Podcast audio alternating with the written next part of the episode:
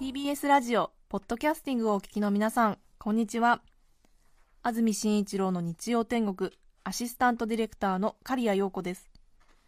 日天のポッドキャスティング今日は370回目です。日曜朝10時からの本放送と合わせてぜひお楽しみください。それでは10月26日放送分安住紳一郎の日曜天国。番組開始から10時33分までの放送をお聞きください。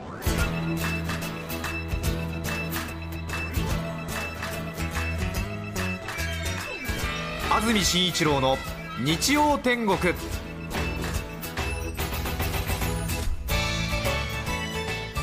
おはようございます。10月26日日曜日朝10時になりました。安住紳一郎です。おはようございます。中澤由美子です皆さんはどんな日曜日の朝をお迎えでしょうか、はい。さて厚い雲に覆われた空が広がっています。どうやらこの後関東地方では昼過ぎから夕方にかけて雨のところが多くなるようです。はい。今現在は雨は降っていません、お昼過ぎから夜にかけてにわか雨や雷雨のところがありそうだということです。お出かけの方は傘を持って行った方が良さそうですね。そうなんですね。昨日が寒かったですからね。お天気良かったですけどはい。ね、昨日は関東南部で今シーズン一番の冷え込みだったそうですがええ。今朝は少し気温が戻りまして昨日よりも3度近く高く東京都心では最低気温16.3度。スタジオになります赤坂現在気温が18度まであります、はい今日の予想最高気温は東京、横浜、熊谷で23度まで千葉、前橋、宇都宮、水戸では22度の予想です。平年を3度ほど上回りそうだということです。この後ちょっと雨が降るかもしれないということです。ご注意ください。はい。気温変化が最近大きいので。本当にそうですね。本当に。うん風邪をひいてしまったという方も多いかもしれません。ええ。どうぞ体調管理にご注意いただきたいと思います。はい。朝晩寒くなってきましたよね。そうですねそうですね。思いのほかこの気温差が負担になるからよく寝た方がいいみたいです。あねたくさん睡眠をとった方がいいはい免疫力を上げていた方がいいということです。そうですか。はい。中澤さんも睡眠時間多めにとってるんですか、どうしてもなんか夜え遅くまで起きてしまうんですけど、はい。なんかそうすると疲れがたまるらしくってね。ーはい。はい。そう私なんかか帯状疱疹っていうのになって、ええ。お医者さんにそういうふうに言われました。いついつなったんですか？え月曜日に診断されました。1週間前、うんはい。帯状疱疹が出たんですか？そうなんです。あらららら。ねえ。元気なつもりだったんですけど。あれはとても痛いでしょ？そうですね。なんかかぶれかと思ったらええええ。ええあららららそれは大変でしたね。ありがとうございます。もう大丈夫です。ちょっとなんかまだうん復活しきれてないような雰囲気出てますけれどそうですか？そんなつもりもないんですけどね。大丈夫ですええ大丈夫です。もう大丈夫です。そうですか。はい。なんか声が後半伸びが足りませんけど。あああそういうことあるんですかね。あええ今日中澤さんがこちらのスタジオにはい、向かってくるうん。廊下歩いている姿をうんうん。私30メートル後ろくらいで見かけまして。ええなんか右側の壁にぶつかりながら前に進んでましたけど 大丈夫ですか？そうでしたかね。いやいや後ろにいらしてびっくりしましたよ。二日酔いでなんかフラフラしてるのかなと思いましたけど。いやいやいやそうでもないです。大丈夫ですよ。さてスペシャルウィークです。聴取率調査週間です。皆さんがどのくらいラジオを聞いているかを調べる1週間になります。2ヶ月に1度ですので年に6度スペシャルウィーク。今日は普段よりもたくさんの人に聞いてもらいたいのではい。いつもより豪華なプレゼントを用意して手ぐすね引いています。手ぐすね引いています。昨年一昨年に続き3年目ということになります。今日はドゥワイエンヌ・デュ・コミスを15人の方にプレゼントいたしますドゥワイエンヌ・デュ・コミス。ほ今年もきちんとこのカタカナをかけた人だけが抽選の対象になります。う やはり。はこのカタカナの聞き取り、うん。それからその聞いたカタカナを一字一句たがわず書くという作業はとても難しいということが皆さんすでにもうお分かりだと思います。そうですね。今年初めて聞くという方は何をやっているのかなという気持ちになると思いますがはい。ドゥアイエンヌ・デュ・コミスこれをきちんとカタカナで書くこと。それは大変に難しい作業なのです。はい。一昨年の正答率は76%だいたい4人に3人の方が正解、うん。そして昨年去年は難易度をぐんと上げましたので正答率が2.8%うん公認会計士の合格率を下回るという。あそうなんだ。とてつもなく難しいクイズにしてしまいまして。とてつもなく。えクレームの数が正答者50人を上回るという。惨状でした。そうでしたよね。その後落ち込んじゃって。昨年は応募総数が約1700、確か1767、1767、うんうん。正答者が50人、正答率が2.8%、難しいですよね、難しいですほとんどの人が間違った、そうですよね。あれから1年経ちましたけれども、はい。いまだにええあの件についての謝罪が安住からないぞと、ネットに一人書き込んでらっしゃる方がいらっしゃいますけれども。そう。なんですねいろいろ皆さんの心のひだひだを刺激してしまったという。もともとクイズとかなぞなぞは自分が正解するというその瞬間が気持ちいいのであって。そうですね。そうですよね、うん。ずっと答えがわからないクイズなど子供に出されますと腹が立ってきますそうよね、なんですよね、えそう。え自分が合ってるって確認できる瞬間が気持ちいいのであって。そうですそうです。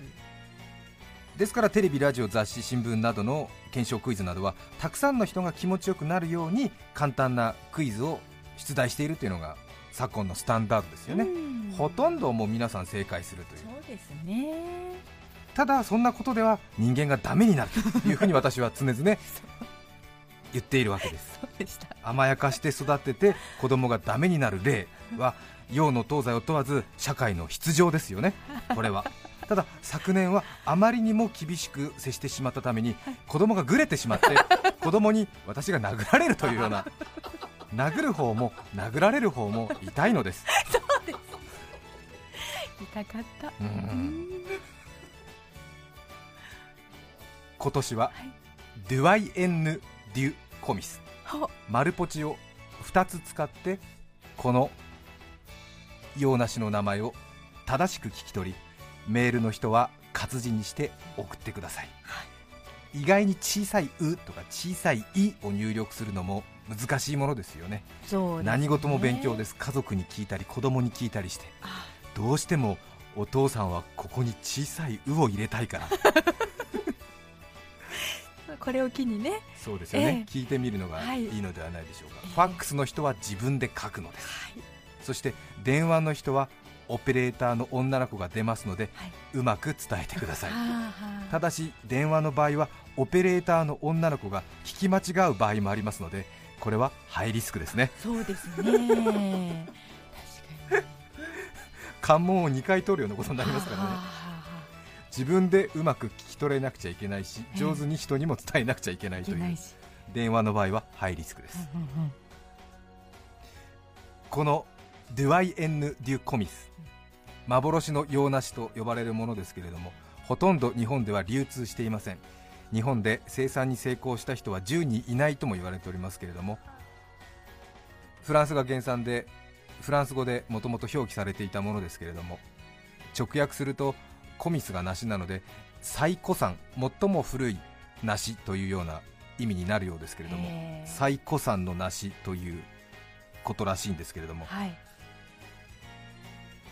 当然フランス語での表記は決まってるんですけれどもこれをカタカナに直して日本人は呼びたがりますし実際一般社会ではそれが普通のことですよね。はい。ただなかなか流通していないのでインターネットなどを見てもさまざまなカタカナ表記に分かれていて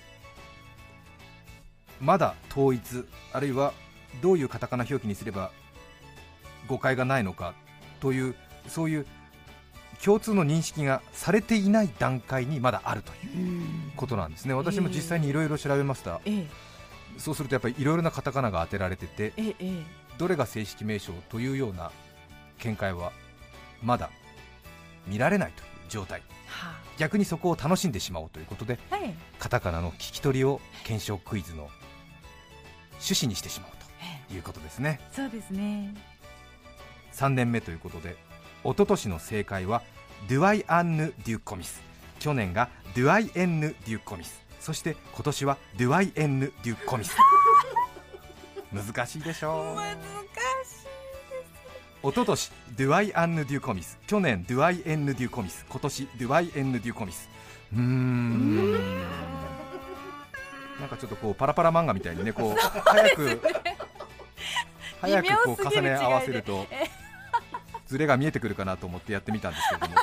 どうも去年と今年が一緒のように聞こえなくもなくもないみたいな、あーええええでも一番うん一昨年と今年もなんかまた似てるような似そうですうねん3つ続けていってみましょうね。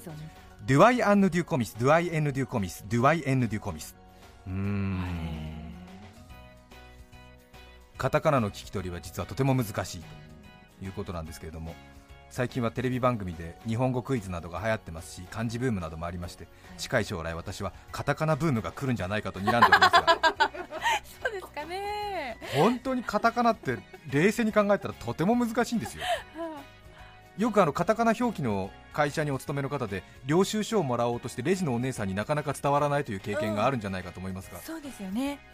私もあの社外に発注された番組で一緒に仕事をする時があるので、い。その時はお世話になっている制作会社の名前で領収書をもらって後で生産するというようなことがあるんですが、はい私はファルコンという具体的な名前出しちゃいますけれども、ええ。ファルコンというはやぶさですか？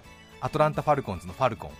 ファルコンよく聞きますでしょ、ええなんとなく。そうですねなんとなく。ファルコンという制作会社の皆さんとはい。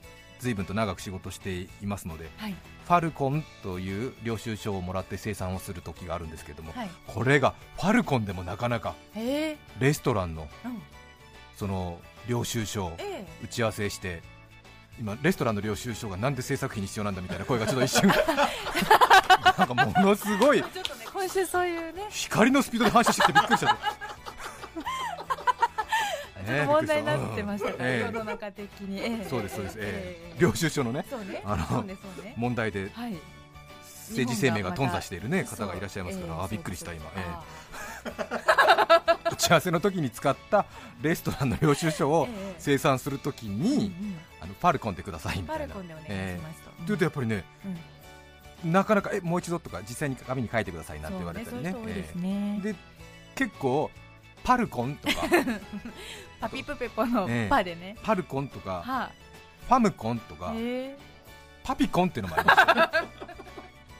あと一番ひどい時はドレミファドンっていう領収書が ファルコンって言ってるのにレジのお姉さんがえドレミファドン様って書いてあった。どうしちゃったいやでもなんかザーザーっとしてる中でなんかあいらっしゃいませありがとうございますみたいな。領収書の名前はえファルコンでって。もう一度ファルコンでパルコン様ですねみたいなそういうことになるんですよね、そうですね。はあとなんかこうペラペラやってるうちにねちょっとうんうんねもう一度聞き直すのも何かななんて思いましてね。あーそうですね、過去のものも目についたりして、なんですよね。ごっちゃになっちゃったりして、ええ。本当難しいんですって実際やってみると。はあカタカナの書き方は学校では習いませんからね。あー。ええ。あ普通のそのどういう形をしているかっていうのは習いますし、はい。漢字に振り仮名をつけるルビを振るときはひらがなカタカナ習いますけれど、うん。漢字のルビはきちんとルールができていて正解不正解丸×が決められているから恐縮ですのところには恐縮って書きますし、えええ音が共鳴していますという時は共鳴といってそれが唯一の正解になりますけえれども、ね。借款法とかそれこそ領収書とか、はいあまあ、小さい子は難しかったりしますけど大人になりますとまず間違えませんよね。ね。これはルールができていますからはいわゆる中国から来た言葉に対しての日本語読み。日本語読みっていうのは決まってますかそうらですね。それはきちんとひらがなカタカナにできますけれどそれが今度英語フランス語ドイツ語さまざまな国の言葉も平成になりまして日常生活の中に溶け込んできますと、はい。それはそもそもアルファベットの英単語にカタカナのルビを振るという作業自体おかしなことですもんね。そうですよね。確かに。存在しない音が多いですからね日本語に発音記号を当てるのがまっとうな勉強法であって、むしろうんうん英単文とか英単語にカタカナのルビを振っていると、それじゃ上手にならないよって怒られるくらいのものですよね、よくあの This is a pen にはい。で This is a pen とか書いてる中学生いますけれども、ええ。それは This is でもいいわけで、でね。This is でもいいわけで、ですね。えー Guess is でもいいかもしれないわけですよね。うーん。ところがその英語とかフランス語とかドイツ語とか他の国のアルファベットとかそのアラビア文字の上にうん。カタカナを振るっていうのは学校ではやらないんだけれども一般社会に出ますとごくごく日常のシーンでいわゆる外来語をそのままカタカナに表記して伝えなきゃいけないという作業が出てきて皆さん多分どこかで自分の力でその技術を習得してるんですよね。確かにそうですよね、え。どうにかこうにかやってる。そうですよ。はい。ディズニーランドとかもアルファベットで書くと DISNEY ですよね、うんうん。その DI に相当するカタカナをうん。みんな編み出して、ほとんどの人は今、デに小さい E でディズニーって呼んでるだけであって、はい。それぞれ皆さんそれっぽいのを当てはめてみんなもやってるからこうしますみたいなことの繰り返しそうですそうです。空気読んでなんとなく頑張ってる、なので新しく入ってきたアラビア語とかはあインドの言葉とかうん。フランス語とかドイツ語にはうん。初めて接した人が頑張ってカタカナを当ててってそれを普及させてはい。そしてそれが正解だというふうに思わせる作業。うん。そしてこのドゥアエヌ・デュ・コミスもはい。まだそんなに有名じゃないのでどのカタカナを当てていいかがわからないからまだ決まってないという。うんうんうん。チーズフォンデュとかも多分この辺になるとほとんど多分皆さん書き方一緒になると思いますけどね。ロマンティシズムとかこれはまだ入れてますか？ロマンチシズムって書く人もいますよね。でもロマンティシズムって書く人もいます。よねえ行ったり戻ったりしてうんる好みで、えでズムのところもなんかズイズムみたいななんかあの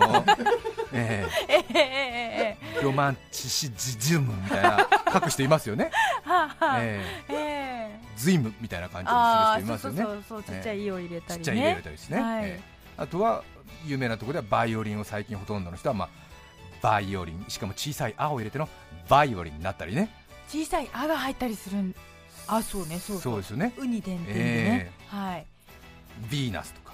もう本当にもう、えーコムソモリスクなアムーレとかアウトストラーダ・デル・ソーレとかドルゴルスレン・ダグア・ドルジとかもうみんなそれぞれのカタカナを入れてるわけですよ。朝青龍。ドルゴルスレン・ダグア・ドルジこと本名朝青龍 どっちが本名？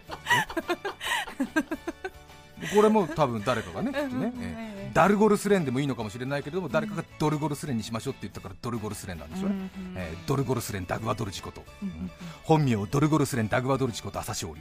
朝青龍ことでしょ？朝青龍こと本名ドルゴルスレン・ダグアドルチ。今私はこの長いカタカナを読んで恍惚としているのよ、ごめんなさいね、ええ長いカタカナを読むと興奮するよね。そうですよね。コムソモリスクナムーレアウトストラーダ・デル・ソーレドルゴルスレン・ダグアドルチ。ウラジーミル・イリチニ・レーニンとかそういうなんか。ロシア語の場合はちょっとなんかこうね強めにね。ウラジーミル・イリニチ・レーニンみたいなそういう。ですよね。そうですね。うん。そして昨年一番問題となったのはラジオを聴いてる人たちのカタカナの聞き取りができないできないとお前は言うけれどそんなにみんなに伝わっていないんだったら喋ったお前の能力が足りないだけじゃないか伝える能力が足りないはい。言ってることが伝わらないんだからお前が悪いんだという論争になってしまいました。はい。お前って言うなよなんてね、えあそれもまた今週ちょっとね話題の、えううんお前だからお前って言ってんだろみたいな。う んお前はお前だろ 大阪の方で。ちょっとテーブルの距離が気になりました そうでしたね。壁に寄せた感じで。正面からやっぱり自分を正当化しようとする者同士でぶつかり合うと身動きが取れなくなる。うん。そうですね。うん。だって本当にあれですよ。お前の発音が悪いから聞き取れないだけじゃない。いや私はちゃんと発音しましたからあなたたちの聞き取りが間違ってたんです。なんて言ってね、ねえ。えーもう身動き取れない状態になっちゃって。ね。どこにも歩み寄りの要素が、そこで今年解決方法は、うん。私じゃなくて第三者他の人に発音してもらいます。はあ。これならいいんじゃないですか。まずは昨年こういう意見が多かったんですけども、はい。きちんとフランス語を勉強した人フランス語の能力のある人に読んでもらうべきじゃありませんか。はあ。ね。安住氏はフランス語が何たるかもわからないのに カタカナにした場合はこうだああだなどと言ってますけれども、うん。そもそもうん。その文法や成り立ち女性名詞男性名詞が分かっていない中でカタカナ表記を決めるというのはどういうことですか？みたいなね そういう意見もありましたので今回はフランス人に読んでもらいますはいフランス語教室エスパスラング東京にお勤めのマリー・マルタンさんからの出題です Doyenné du comice. Doyenné du comice. 皆さんご希望のフランス語の能力のある人に読んでもらいましたよどうしようどうしようもう一度 Doyenné du comice. Doyenné du comice. Takoachiapon, Ikajupon. Doyenné du comice. なんかちょっと、うん。あれちょっとなんか、面白いですね。タコ足8本イカ10本っていうのをフランス人が読むと。Takoachiapon, Ikajupon. Doyenné du comice. あー。趣深い。か かっこいい。っこいいですよあね。あタコ足1本イカ10本にしてんだ。ある都市伝説があります。読みにくいカタカナはドラえもんの声で読むと間違えない聞きますね最近ね。そうですね。一音一音に力が入るからはい。というのが理由のようですけども例えばキャリーパミュパミュさんとかっていうと、まあ、私の場合は能力が高いので言えてしまいますけれども ごくごく普通の皆さん方はやっぱり難儀するわけですよね、難儀します。ええ。キャリーパミュパミュさん、うん。なかなか言えないんですけれどもこれをドラえもんの声で読むとキャリーパミュパミュさんって言えちゃったりするわけです言いやすいんですよね、えええ土地の灘など7連勝。うふふふふって、ええ。言いやすくなる。聞こえやすくなる。んですそうですね。本当だ。土地の灘など7連勝ってなかなか言えないですよ。そうですそうです、ええ。新人の時研修で。私も白目向かないと言えないくらいですけど。土地の灘など7連勝、難しいですね。難しい。バナナなどを戸棚などに入れる土地の灘など7連勝。これ言えないですよ。えないですね。ええバナナなどを戸棚などに入れる土地の灘など7連勝のび太くん。うーと言えるんですよ。皆さんもどうぞやってみてください。言えたりするんですよ、ね言えたりするかも。なので大山信代さんとか門田義則さんとかね。綾戸千恵さんのような方々の声で読むと分かりやすいんだという話はよく聞きますはあそこで綾戸千恵さんからの出題です Doyenne de comice. Doyenne de comice. どう？聞きやすいでしょ本当だ Doyenne de comice. Doyenne de comice. ほら聞きやすい。毎度おおきに。ありがとうございます。ラジオはなかなかクリアに受信できない。少しさーっというねノイズがある中で聞いてる人が多いのでそうそうはい。聞き取りづらいという理由もあったようです。うん。そこで雑音がある中でもよく通る声の持ち主は誰だと思いますか？私はこの人だと思います。はエンジンの音や人の話し声の中でもシャープな発音をする人、うん。バスの車内アナウンスをしているお姉さんの発音は聞き取りやすいんじゃないかというふうに考えました。そこで東京都の街中を走っております都営バスの停留所名をバスの中でアナウンスしている鉄井静子さんからの出題です。Doyenne du comice. ドゥワイエンヌ・デュ・コミス。次止まります。どう？聞き取りやすいね。うーんドゥワイエンヌ・デュ・コミス。ドゥワイエンヌ・デュ・コミス。次止まります。う ん聞き取りやすいと思い聞きます取りやねすい。むしろ何かうん。ありがたみを感じますね、ああゾクゾクしますうん。ねはあ。鉄井静子さん読むのはちょっと難しかったですそして私もこの梨を探して食べてみます。との感想でした。えあと最後。男性の声の方が聞き取りやすい。女性の声の方が聞き取りやすい。どうやら個人差があるようです、はいはい。特によく言われるのは小さいお子さんなどは圧倒的に女性の声の方が聞き取りやすい。ちょっと高めの声の方がやっぱり聞き取りやすいんですよね。あそれから年配の方あるいは少し性格的に落ち着いてらっしゃる方はやっぱり男性の低い声の方が聞き取りやすいということらしいですね。へ男性の声ええ。私それから女性の声綾戸さんなどがありましたので最後は中性的な声で聞き取ってみたいという方のためにゲイバーの草分け吉野ママからの出題です。あどうも。吉野のママですね。これ言えばいいの？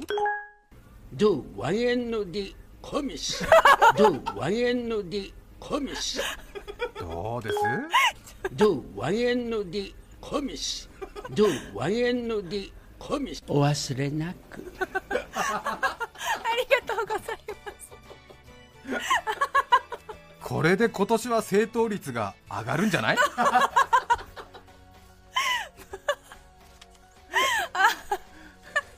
同じことをおっしゃってるんですよね。もそうですよ。ちろんね。そうですよ。まるで別のようなことに聞こえますよね。comice. Doyenné du ドゥワイエンのディコミスドゥワイエンのディコミス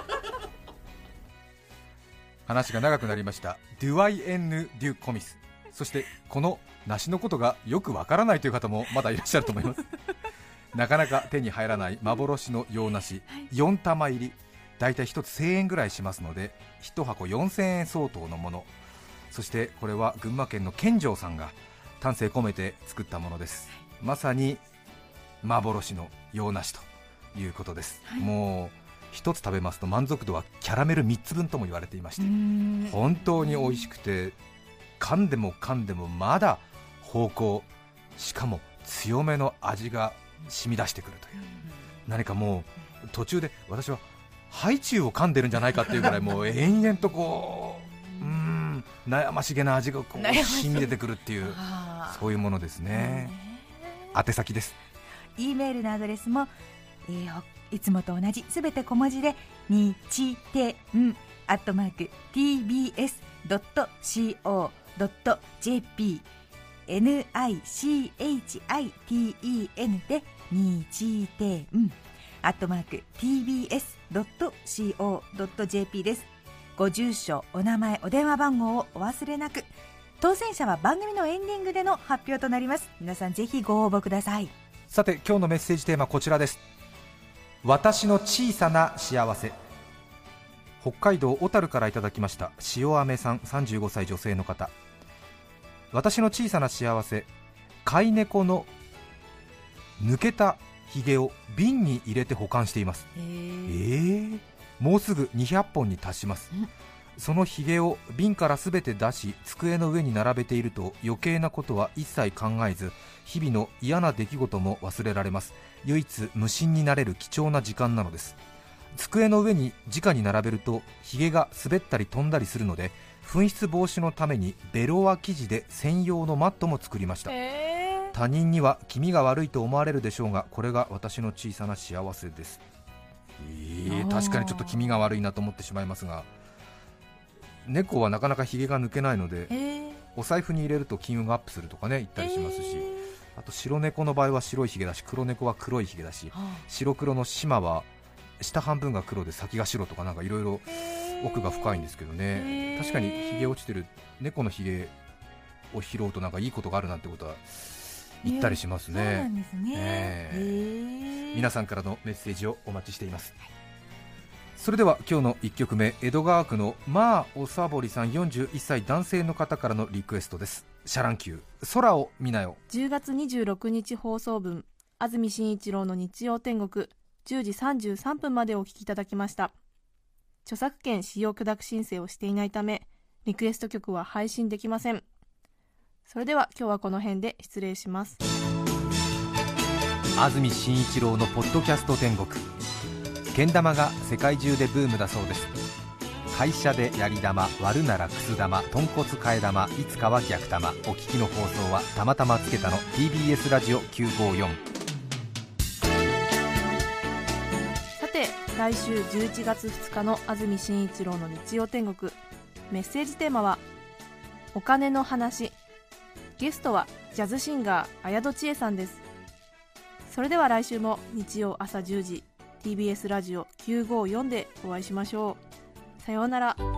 安住紳一郎の「ポッドキャスト天国」これはあくまで試供品皆まで語れぬポッドキャスト。ぜひ本放送を聞きなされ。TBS ラジオ954